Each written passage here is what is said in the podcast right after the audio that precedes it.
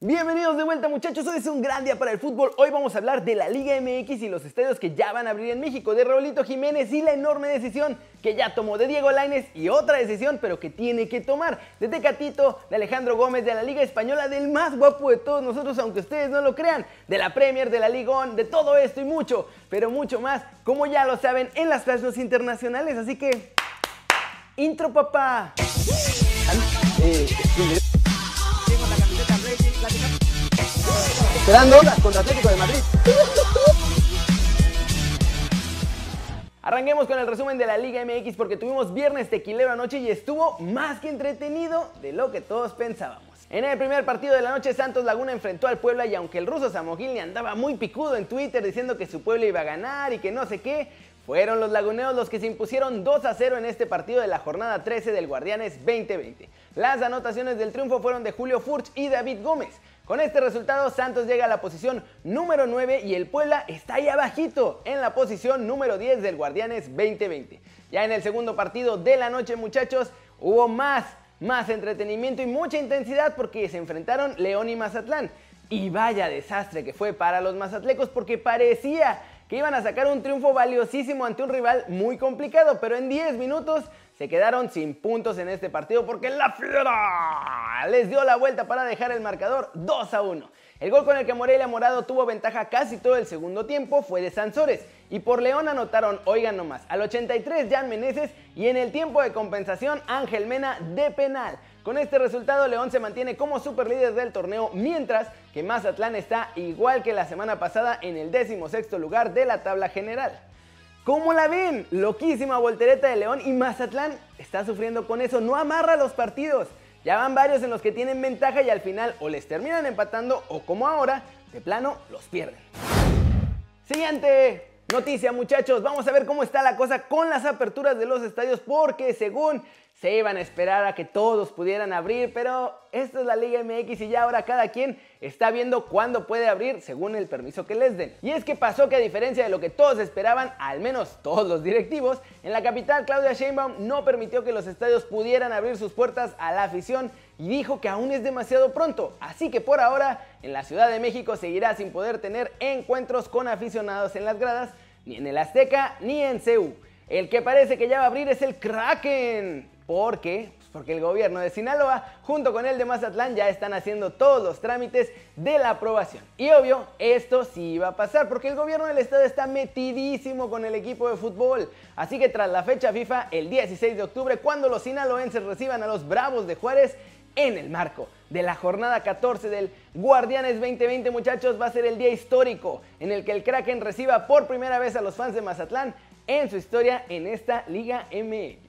Al que no le dijeron ni sí ni no, sino todo lo contrario, fue a Chivas, porque están presionando para poder abrir las puertas del Lacron también para esta misma jornada 14, solo que ellos el día 17 de octubre, porque es cuando juegan el clásico tapatío. Y obvio, quieren poder meter a la gente al estadio y hacerse de una lanita. La cosa es que el gobierno de Jalisco les dijo que siguen analizando qué onda y que cuando tomen una decisión, ellos ya les avisan, que por ahora no estén fregando, que no estén dando lata, ya les van a avisar. ¿Cómo la ven? Y así durante la semana vamos a ir viendo qué lugares van a tener permiso de abrir y qué otros no. Afortunadamente para los clubes que están muy urgidos, tienen la fecha FIFA en medio, así que tienen unos días más para ver si pueden conseguir el permiso para abrirle a sus fans. Y vámonos, vámonos con los mexicanos en el extranjero logrando todo muchachos, porque hay un montón de noticias de ellos, además de Raulito y de Laines que están decidiendo su futuro a todo lo que da. Pero empecemos con los que jugaron, porque ayer el Celta de Vigo fue víctima de un baile feroz del Barcelona, muchachos, y eso que tenían un jugador menos los Blaugrana. Al final Celta perdió 3 a 0 y aunque Néstor Araujo empezó otra vez en la Vancomer, al minuto 31 entró de cambio porque se lesionó su compañero José Fontán. Sorpresa total en España muchachos y es que en el partido que el Atlético de Madrid empató sin goles ante el Villarreal, Simeone desempolvó al más guapo de todos nosotros y lo metió al campo al minuto 76 en sustitución de Joao Félix. Eso sí, la verdad Héctor Herrera no tuvo un buen partido, pero pues es normal, ni juega. Primeros minutos de la liga del más guapo de todos nosotros y a ver qué pasa con su futuro. En Portugal el Boavista consiguió un empate a un gol con el Moreirense en la Liga NOS. La mala noticia es que luego de haber sido titular en el arranque de la campaña, Ahora Alejandro Gómez se quedó en la Vancomer y no jugó ni un minuto con su equipo. En Bélgica, muchachos, el Genk no pudo pasar del empate a un gol en esta jornada. Sin embargo, más malas noticias para mexicanos y es que Arteaga, que también había empezado como titular, esta vez se quedó en la Vancomer y no jugó ni un minuto del partido. En España, Guardado volvió a la convocatoria del Betis en el juego ante Valencia, pero Diego Lainez ni convocado fue. Y aunque en el Betis insisten en que lo van a ceder tan pronto como sea posible, nuestro chavo sigue aferrado en quedarse con los verdiblancos esta temporada y tratar de pelear un lugar en el 11 de Pellegrini. La decisión la tiene que tomar ya porque le quedan dos días de mercado y la verdad es que quedarse en el Betis puede ser otro año de comer banca durísimo. Y bueno, hablando de futuros, Raulito Jiménez definió el suyo. Después de que las opciones de emigrar a otro club terminaron, los Wolves literalmente le pagaron a nuestro chavo por haberse quedado y le han hecho un nuevo contrato por cuatro añotes más en los que su sueldo ha sido bastante mejorado. Así que parece que no solo para este mercado, sino definitivamente el futuro de Jiménez será con la manada muchachos, porque además ahora si ya pedían 100 millones, con esta renovación van a pedir mucho más cuando cualquier club pregunte por el precio de Raulito Jiménez. ¿Cómo la ven? Y mientras Raulito ya definió su futuro, que va a ser junto a la manada, Laines y el más guapo de todos nosotros siguen sin saber realmente qué pasará con ellos. Les quedan 48 horas para definir si se quedan a comer banca con sus clubes actuales o si se van a cualquier lado, pues ahora sí que en emergencia.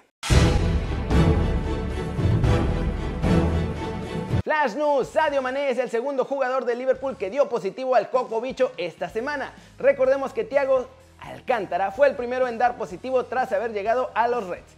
Dani Carvajal, defensa del Real Madrid, tuvo un problema en su rodilla derecha durante el entrenamiento del conjunto merengue y tiene una lesión en el ligamento lateral interno. Esto lo informó el viernes los servicios médicos del Club Blanco, así que estará fuera varias semanas. James Rodríguez fue nominado a mejor jugador de la Premier League en el mes de septiembre. El colombiano del Everton, muchachos, debutó este mes con los Toffees y ha sido una de las sensaciones de la Premier League. Y hablando de la Premier League, repartió 5.5 millones de libras a clubes modestos de Inglaterra y Gales para ayudarles a superar esta pandemia y todos los problemas económicos que tuvieron. El PSG y el Angiers inauguraron la jornada 6 de la Ligue On y los parisinos cumplieron tranquilamente, arrastrando 6-1 a los de Stefan Moulin. Con eso, PSG se sitúa segundo en la clasificación a un punto de la sorpresa de la temporada, el Stade Rennes. Benjamin Chilwell fue la sensación del Chelsea en su debut, muchachos. Ganaron 4-0 al Crystal Palace en su primer partido en la Premier League como Blue y marcó un gol. Metió una volea con espectacular asistencia y un centro a Kurt Zuma. Espectacular partido. Y en el otro partido del día, la máquina que es el Everton le pasó por encima al Brighton. Doblete de James Rodríguez y tantos de Calvert Levin y Jerry Mina mantienen al Everton en la parte alta de la Premier League. Brillante encuentro también del Unión Berlín, pero en la Bundesliga y le pasaron por encima tranquilos al Main 05 que además suma su tercer derrota en este inicio de temporada. Cruz y Pojan Palo además estrenaron como goleadores en el club de Berlín. El Borussia Dortmund también se dio un festín 4-0 ante el Friburgo gracias a un doblete de Erling Haaland y dos tantos de Emre Can y Félix Pasak. Gio Reina se destapó en este encuentro con tres asistencias.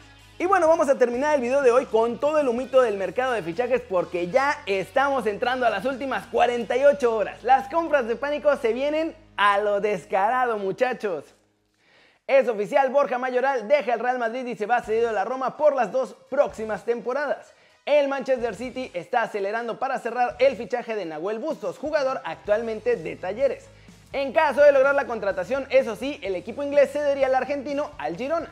Lucas Torreira ya se encuentra en Madrid para firmar con el Atlético, pero necesitan sacar gente de la plantilla para nivelar su masa salarial, así que el más guapo de todos nosotros parece que no tarda en salir. Dele Alli se queda en Tottenham, los Spurs rechazaron dos ofertas del PSG por la sesión del media punta inglés. Marc Roca se va al Bayern por 15 millones de euros. Los bávaros llegaron ya a un acuerdo con el español de Barcelona este sábado.